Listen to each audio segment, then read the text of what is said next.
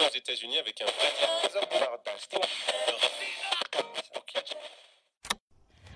Hello，各位听众朋友们，大家好，欢迎收听《临时生活》，我是拉芳。我是阿拉。Oh,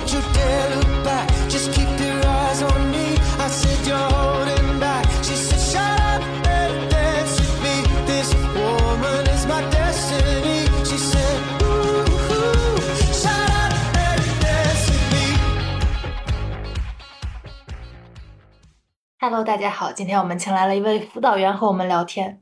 大家知道辅导员的全称是什么吗？是政治辅导员。他可能就是为了做我们的一些思想工作。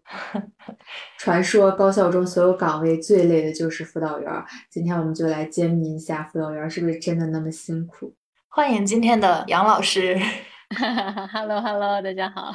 杨老师也是刚刚开学，其实我想问的就是，嗯，你刚刚说你也有一些紧张，因为开学，是不是要经常做一些 speech，就公开要所谓教育学生呀，所以会有一些和学生 social，所以会有一些紧张。如果只是这种场合，是完全不会紧张的。但是可能就是面临新的一些工作需求，或者你不知道疫情之后的工作该是什么样子，所以会有一些新的期待和紧张吧。因为我入入这个学校的时候还在疫情期间嘛，所以每天可能忙的最多的就是收集大家的这个打卡情况啊、疫苗啊，或者是疫情相关的一些信息。但是这部分工作没了之后，我们该干嘛呢？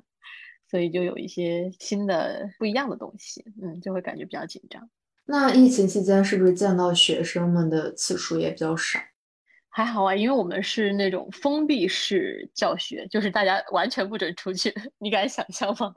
一个大学不允许学生出去，然后那个时候反而会联系更紧密。就是你们有没有听说过大学生要健康打卡？没有。每天在群里发二维码吗？还真不是，就是我们会专门有一个软件，然后有一个软件叫易班或者之类的，就乱七八糟很多软件，然后它需要就是每天报我的这个体温是多少啊，然后它会顺便收集大学生的这个定位信息，然后我们必须在每天的十一点之前要求大家打完卡，所以是不能睡懒觉的。唉，妈呀，这是为啥？那现在你们是不是减负了？完全，我过了一个非常快乐的寒假，就是想睡到几点就睡到几点，然后跟学生也完全不用联系，大家好像互相不认识一样，哇相忘于江湖。开学之后没有疫情，大家也需要嗯住在学校，就不可以出去吗？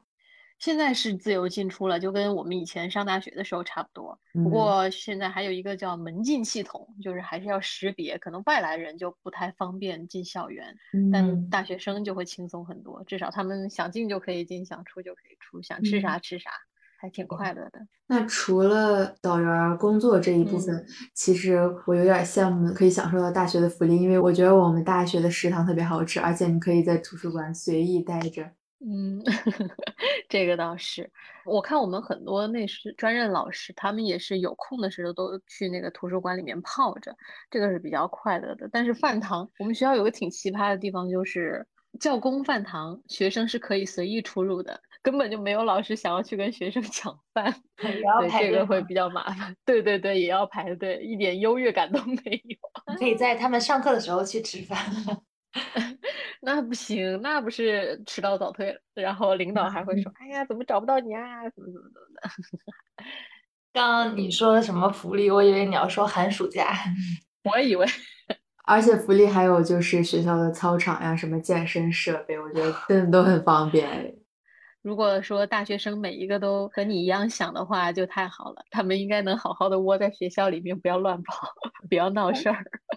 但是宿舍我感觉不太舒服，就大家其实对是在一个挺狭隘的空间里，还要共享这个宿舍，嗯就嗯挺不方便的。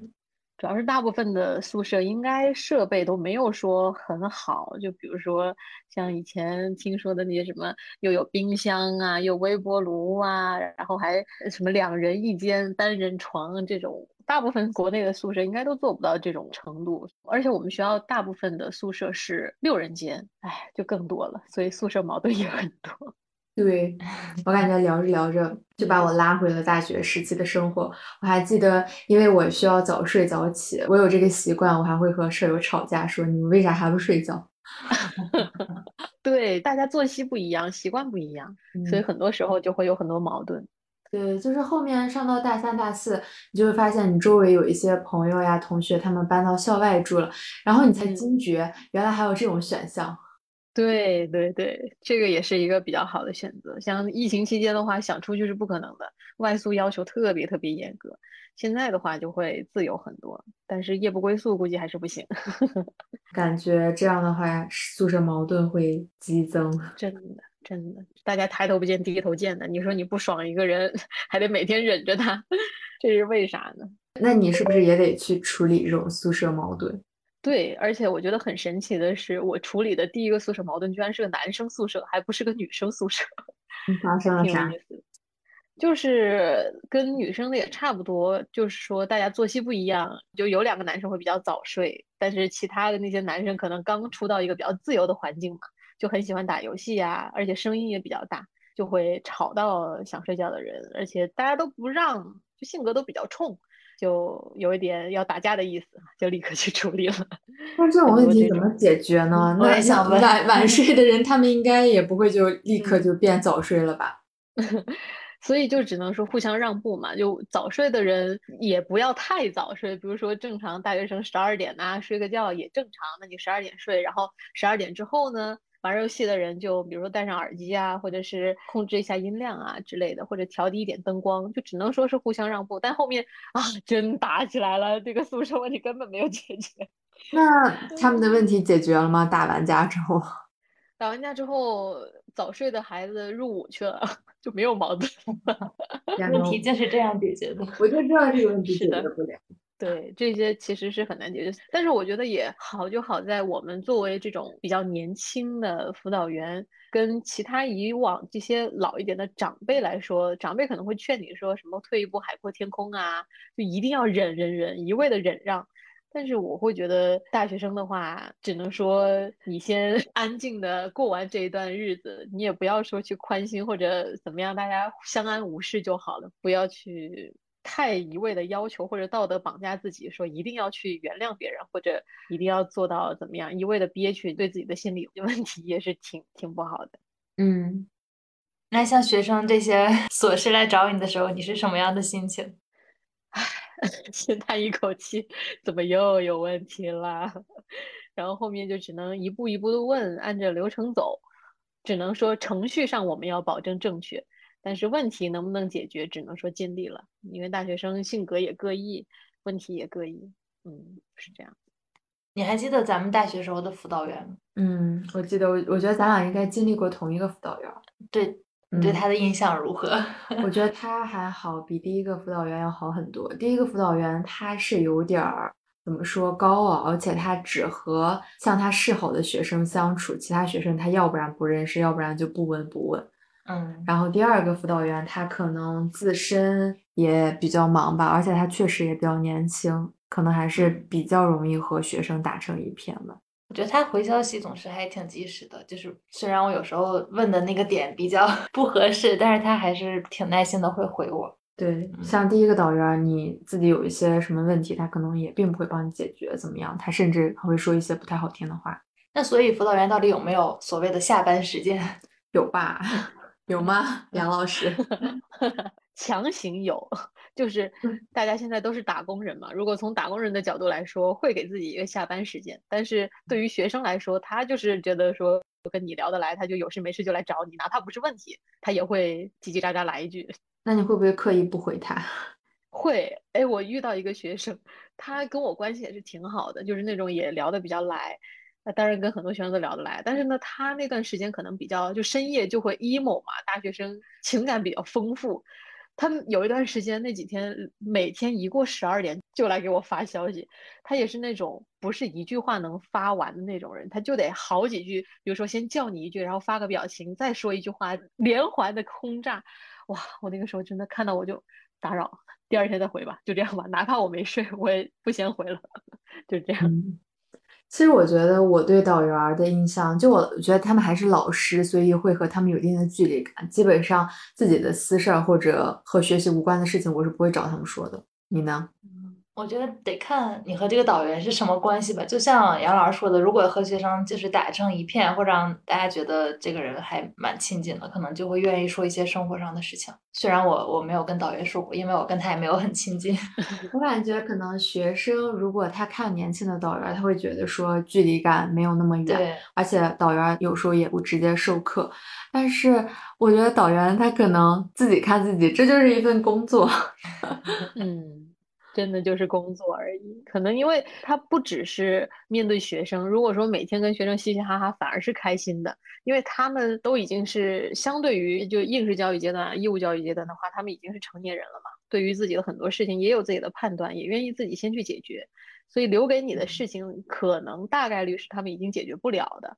所以这个时候解决起来呢，他也愿意跟你沟通，就会好说一点。那日常的话，听听他们有什么问题呀，聊一聊他们这一代年轻人的一些心理心路历程，你也是会觉得很开心的。但是除此之外，你还要应对很多学校的不同部门、不同的领导给你下发的任务，那个时候就会比较心累，所以你是没有办法完全把它当做一个很快乐的事情去做的。嗯，那你当时怎么想着要当一个辅导员？嗯，当时也是处于一个疫情，就今年不是天选之子嘛，回来就就疫情了，然后那个时候找工作相对比较困难，家里人也比较希望留在本地的工作，那又不想说去公务员，所以。综合考虑之下，感觉进入大学是一个比较好的选择。辅导员，因为我们以前读大学的时候，对辅导员印象还挺好的，就他可能有什么比赛、有什么奖项啊，就都想着，就会觉得这个工作也比较好上手，所以就想着试一试，嗯，就上了这个贼船。贼船，其实感觉就是想成为一个学校里边高校的辅导员，还是一个比较困难的事情，然后竞争压力也挺大的。嗯，对，像我们今年我考的那一年的时候是缩招了，以前可能就女生会招的比较多嘛，可能招个七八十个这样子，到了我们那一年居然只招三个女生，男生招十二个，就突然之间名额少了特别多，所以啊，那个时候感觉希望也挺渺茫的，就说试试吧，嗯，试试就试试，还行，考的还挺好的。面试有没有什么你印象比较深刻的问题？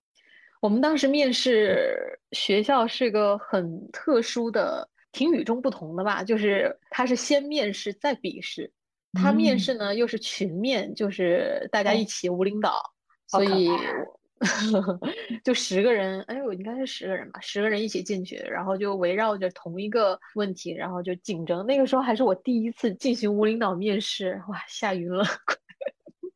我好像没有经历过这种无领导面试，你呢？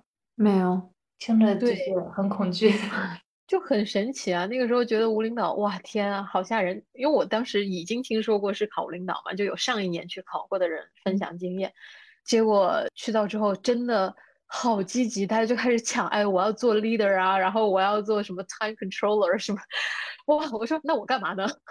结果到了后面就可能大家一顿输出之后，发现没话讲了。到后面只剩我跟另外一个呃面试者就还比较积极，然后我就抢到了那个做总结的那个位置，可能就印象比较深刻。结果后来是我跟另外那个女孩子都进了，就三个名额有两个都是我们一组的，还挺好的。所以像无领导面试这种，其实就是看逻辑性还有主导性嘛。嗯，对。当时因为考的也是辅导员相关的，所以大家其实理论准备相对都比较充足，而且也比较主动。但可能说它也是一个蛮考你的毅力和储备量，还有你的综合能力吧。就到后面之后，很多那些其他的面试者可能站的位置或者顺序不好的时候，他就已经不想再说了。那个时候也很考验心态，就你一定要撑到最后，很难说就有没有机会再能够发表一下自己的看法和意见，突出一下自己的能力。哎，那个时候很有意思，很激动，想想还真紧张。是，但不是很想参加这种面试。应该也挺有意思的，可以挑战一下自我。可以，但没必要。同意。那你平时一天基本会怎么安排呢？就是工作日。嗯。工作日的话，我们先迟到早退一下。就是感觉高校的话，工作时间我们是要求八点到，但基本上很少人能够八点就准时到，就是上去先吃个早餐，摸摸鱼，然后那个时候差不多就会有学生在下课的时间就来找你。呃，比如说是像我管团学嘛，团委和学生会这一块的东西，所以很多部门的事情，可能他就会课间来找你啊，拿个文件签个字或者什么之类的啊。但是很难说，嗯，每一块会具体怎么分配，因为辅导员的工作太琐碎了，随时可能都有一个新的任务跳出来要要你去完成这样子。对，嗯，那你会不会就有一些比较抗拒的情绪？刚刚处理完这个事儿，或者还在处理这个事儿，然后又有新的事儿要 deal with，肯定会。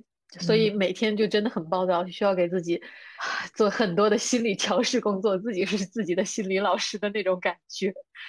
但是它好就好在，为什么说很多人不是思政专业也能上手？就是很多琐事是你自己日常也有一些经验的嘛。然后，所以处理起来呢，你会觉得，哎，做这个好像也行，做那个好像也行，但很容易做着这个就跳到那个，然后你就会忘了上一件是做什么或者做到哪里，就得反反复复的去说，然后还有找很多的学生，然后或者说像很多，尤其是我们心理问题的这一块学生，你得不断的去跟进他，然后那个时候你可能还有一些 KPI 要完成，比如说。哎呀，我这个月是要找他多少回呀？然后这个星期有没有找他？有没有跟其他的一些具体情况啊？学习生活，然后住宿什么乱七八糟的，就得每一个方面你好像都要去提醒自己完成，就会要很专注。对，做这个的时候，嗯，我有一个小问题，你能记住你带的班的学生的名字吗？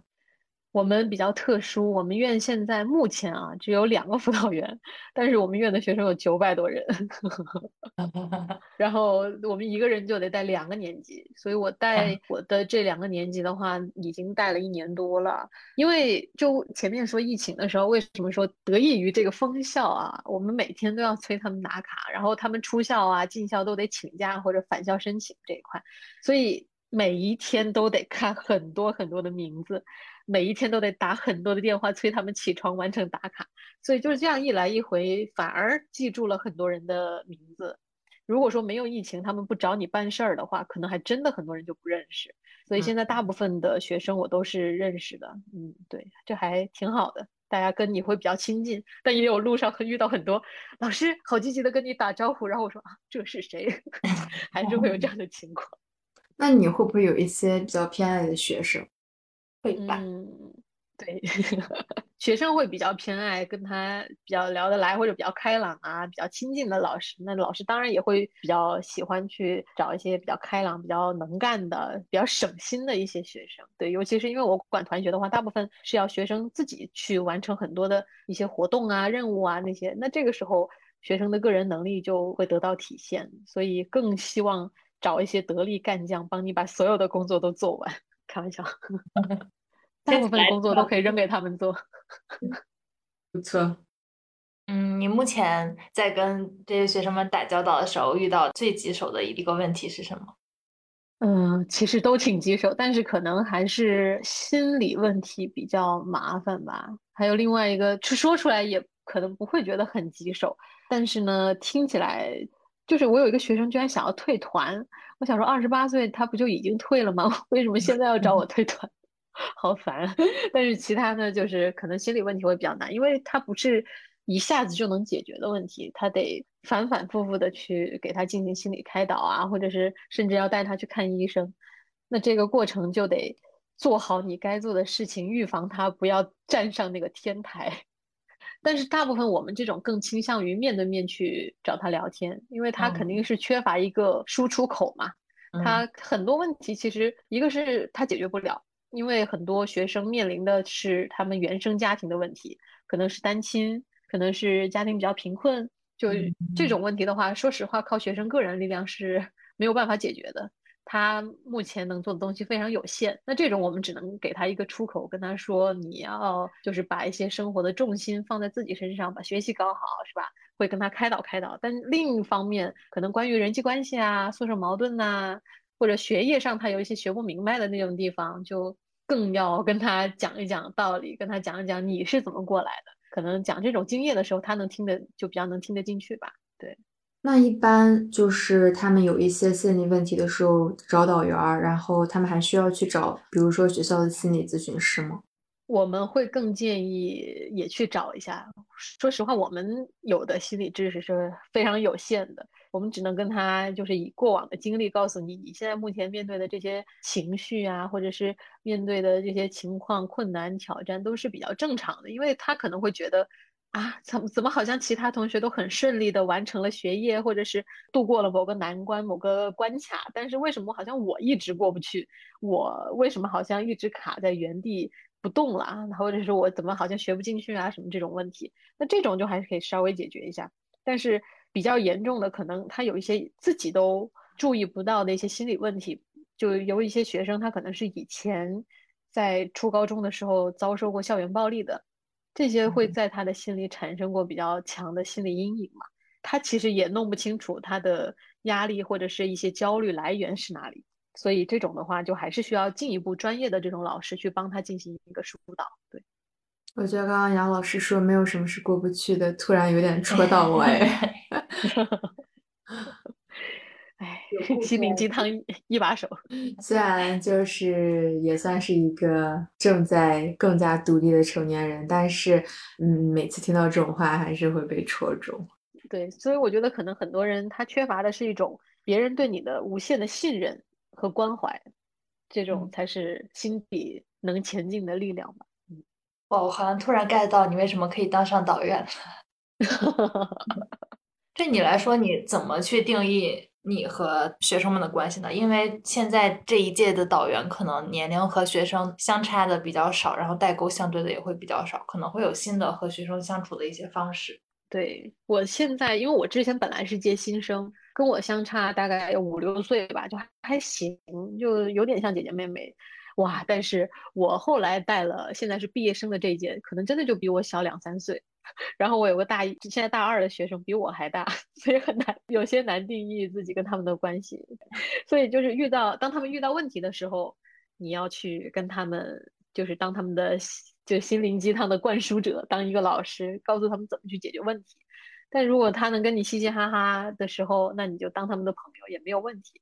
对，但我现在目前还在带最新的一届毕业生，就还没有说有已经毕业的，可能当他们。哦，也有一个很 很有意思的事情，我自己是有一个公众号嘛，就没有把我的私人号公布出去。他们会看到我有两部手机，然后就问我：“哎呀，老师，你是不是也有两个微信呢？” 然后就问说：“毕业之后能不能 对毕业之后能不能加你的私人号啊之类的？”可能到时候会考虑考虑有没有可能变成朋友吧。嗯，我感觉学生知道你用就是工作的号对待他们，可能还是会有一点点伤心。说不定，但是毕竟你很难以一个完全朋友的身份这样子，如果让他们过于了解你的话，你是很难去跟他们开展工作。他们会觉得啊，就像有一些家长就是教育小孩的时候，可能他会觉得小孩就觉得，哎呀，你也没有做到，或者你也不是这样的人，你凭什么来教育我？就可能会有这样的问题，就尽量还是要保持一个度吧。边界感，我要做一个有边界感的辅导员。对对对，我觉得这点也很重要。我前段时间在看一本书，叫《也许你该找个人聊聊》，它是一个心理治疗师写的一本书。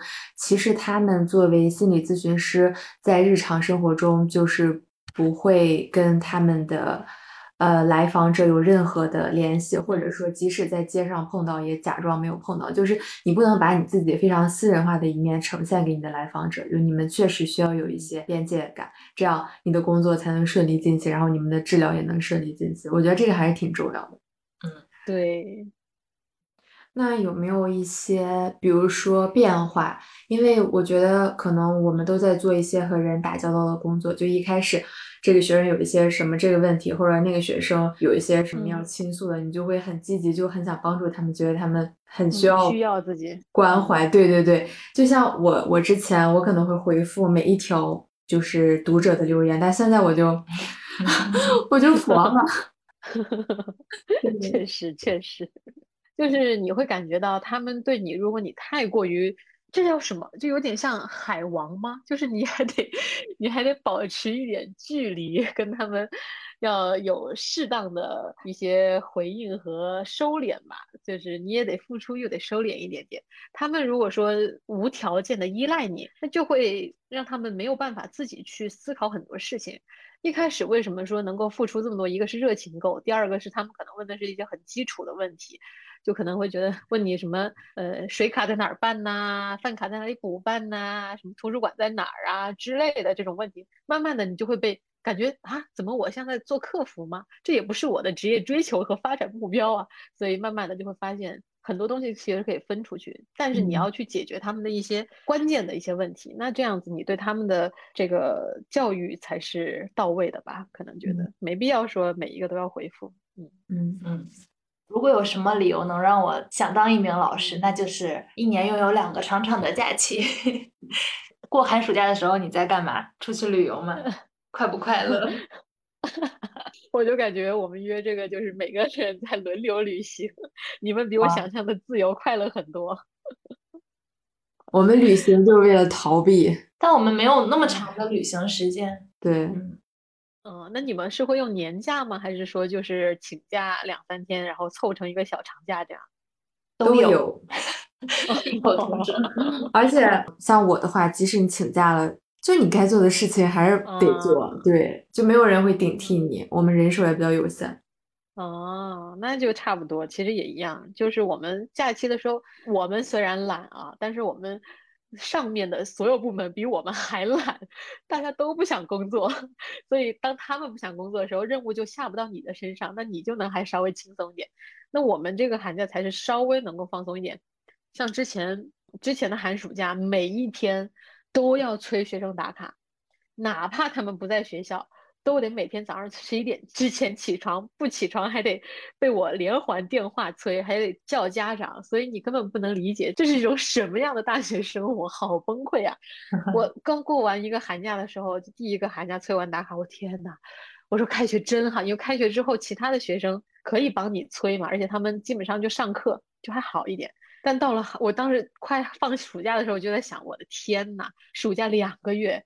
我真的要坚持两个月吗？真的疯掉了！结果居然坚持下来了，好可怕！到这个寒假才感觉到什么叫真正的快乐。我们和其他专任教师可能不一样的就在于，他们在放假的时候会做很多的课题，做很多的研究或者是写书啊这一类的。那我们的话，可能确实就是呃旅旅游啊，然后但是也会有一些论文的这个这个任务会在，对，就还是要有一些工作，嗯。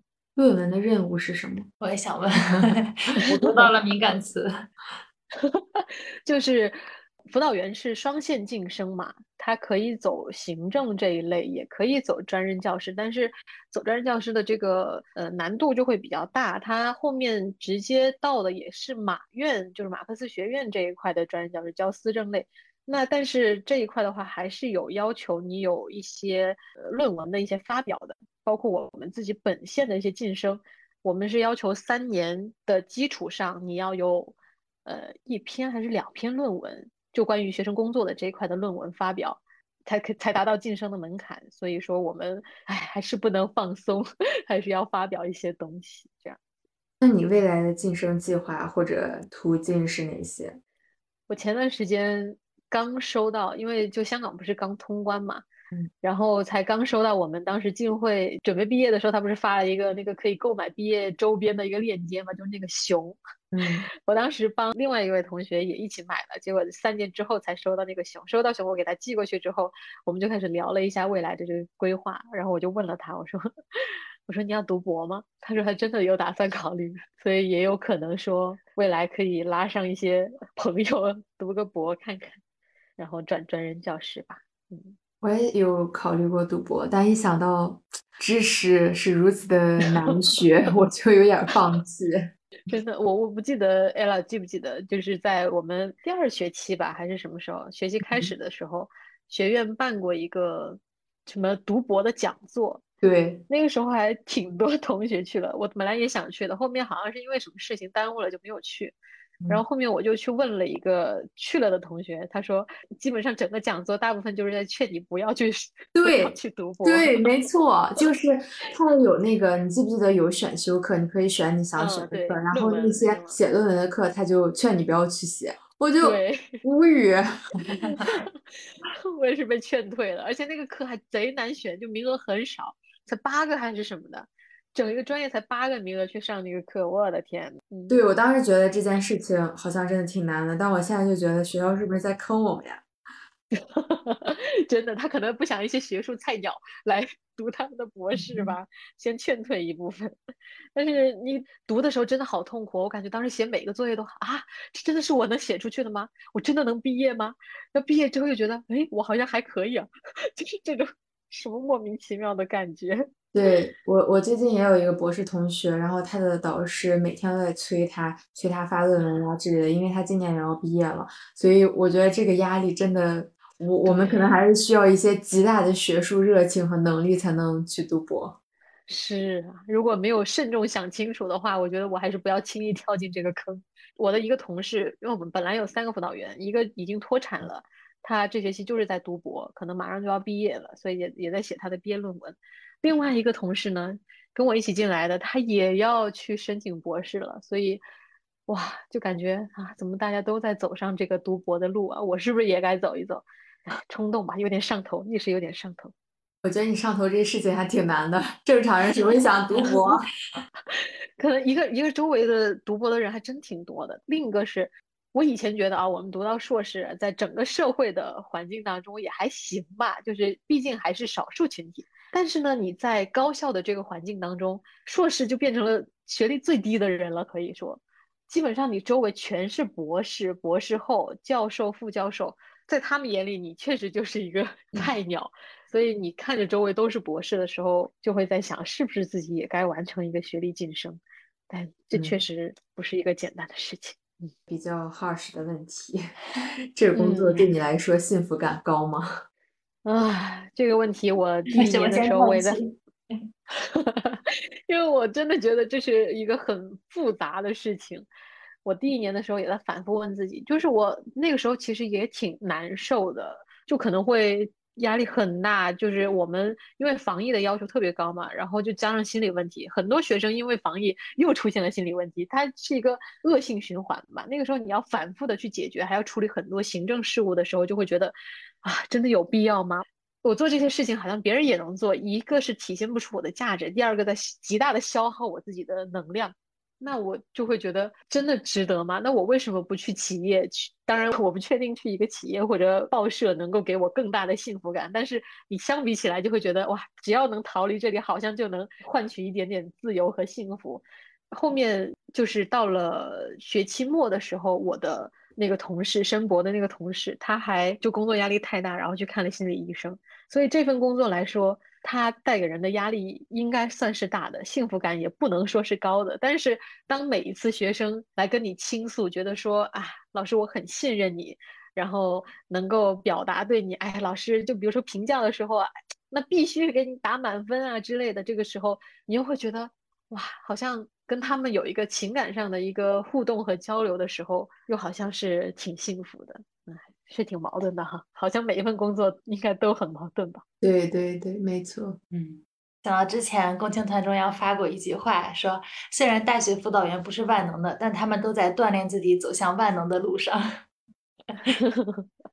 对，所以就是在全能的情况下，尽可能的发展自己的一条能够不被替换掉的路线吧。现在不是 ChatGPT 的也导致很多人对自己的职业产生一个很强的这种危机感，就是连导员都危机了吗？对，那这个不会，因为思想政治这一块应该很难，就他没有人去做一个过渡的话，应该是很难达成这个工作，很难做成这个工作。但是呢，嗯，要需要自己除了简单的问答之外，还能够给学生的思想理论水平和他们的这个整个人生价值观有一个丰富来说，你还是要需要不断的去提升自己的能力，去给他们更精准啊、更更好的一些指导吧。对，嗯，我感觉你还是挺喜欢这个工作的。起码很适合我觉要得。希望。所以在职业发展这一块可以再考虑考虑。目前来说，也不是说一定要读博才有出路，所以最近也很在纠结这个事情。嗯。那虽然辅导员每天会被各种琐事包围，但是这份工作也确实能够带来一些成就感。是的，没有错。怎么说呢？就像我现在在考虑是不是读博一样，就以后我 万一听了这个，也得慎重考虑一下要不要当辅导员。它也不是那么幸福的事情。大概每份工作都是这样吧。对对，我也怀疑都是这样。对对对，其实我也很好奇，因为我算是没有在自己所学专业的这个相应的一些岗位上。所以聊起来的时候也会觉得没有那么强的底气吧。我们刚好有一个副院长，他的小孩就对新闻这一块有很强的这个热情，他就一直在问我，想让我劝他女儿不要走传媒，不要做新闻，民工啊，好累啊。但讲起来的时候，我感觉还是很有热情。对，Too young, too naive。他做两年他就明白了。对现在的新闻热情，只是你在还在好奇心的这个范围内，可能之后就不一定真的能感觉到这么幸福吧。不过万一以后还有机会走上新闻道路，比如说当个老师什么的，哎呀，还是挺好的啊，对自己的未来有个憧憬。我觉得工作就是和自己之前的想象会完全不一样，而且。可能确实因为打工人要做很多狗屁工作，你对整个生活的热情会下降好多好多，而且会时常怀疑你的工作。我觉得我们这代人好像不再会有那种这份工作我一定要做一辈子，就不会那么的去禁锢自己，所以其实也不用那么的焦虑。你想体验什么职业的时候，也完全可以去试一试。嗯，不过生活就是。你还是得选择一些 suffer，并且承担一些 suffer，就没有纯好事儿。对，那肯定的。但是如果说没有一些困难或者挑战在你面前的话，也会觉得生活挺没有意思的。我感觉和杨老师聊着聊着就能打开自己的心结，所以看事情还是有很多样性嘛。其实也是换个角度看问题。出于这个，我还觉得以前做新闻这个经历还挺有帮助的。去做辅导员，因为你也是要去面对不同的受众，听不同的问题，看不同的采访者，去了解他们的故事，然后从他们身上挖掘到你觉得有价值的事情。那我们只不过是在这个基础上，把这个价值反馈给他们，让他们认识到你的人生也是有价值的，他们就会有信心的往前走。嗯，对，嗯，我觉得事情之间还是有联系的，尽管我们可能没有学某一个专业做某一件事情，嗯，对对对，很多都是相通的，所以可能有成就感也是在某一个部分吧，觉得挺有意思。我觉得现在媒体环境就，嗯，然后我们在学院的时候，其实也是要负责相应的一些宣传工作的，那在这个时候就会感觉，唉。这都什么呀？都一样。对，就会被迫产出一些可能你也不愿意去做的一些东西，所以我也能理解。好像哪怕我如果做了自己喜欢的媒体行业，也会做一些自己不喜欢的东西。那好像嗯，也就释怀了一些。对，是的，是的，各有各的好吧。我们通常会请嘉宾分享一件近期他比较开心的事情，那你也给我们分享一个吧。嗯，今天的话，我觉得可能是知道了，我目前有三个学生拿到了那个较大的 offer，所以对他们的就业率是莫大的一个 帮助，这个让我真的太开心了。因为我们院之前考研率特别低，一下能有三个，真的很不容易了。这也是你们的 KPI 吗？对我，因为辅导员是要负责就业问题的，每次催三方啊、催就业啊，就是辅导员就要搞这个。以前我们就业率基本上是百分之百。但去年就弄得很辛苦，今年一下子指标能去掉三个，而且是还没有国内的考研，还没有就是还没有面试嘛，就刚出那个分数，在还没有国内成绩的情况下，已经有三个确定的，哎，就感觉放松了很多，很开心，很骄傲。最开心的事竟然是为了学生，对，哎，因为今天聊的也是职业相关的嘛，所以跟做这个会比较契合一点点。也挺开心的。我们院之前估计没有应届生是呃申研的，所以也算是开创了一个新河。而且对他们来说，申研比较容易。我不知道为什么以前都不去，就国内很辛苦的考研。那现在可能我刚好给他们之前上过一门那个就业指导课，我也就跟他们分享了我们当时在进会的一些经历呀，然后考雅思啊，或者是后面我们不是有那个 study tour 去以色列什么的，我就跟他们嗯分享之类的经历，所以也能够给他们就是一些想法和新的一些路径吧，对，也算是给他们一些帮助。嗯，嗯，那谢谢杨老师今天和我们分享辅导员的生活，也希望能给到一些想成为辅导员的朋友们一些参考吧。嗯也谢谢你们，拜拜。拜拜拜拜拜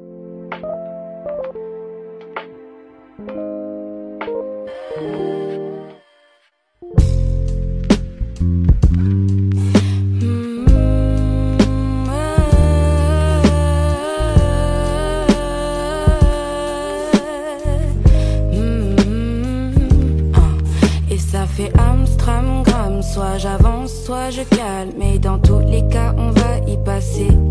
Je sais pas ce qui me passe dans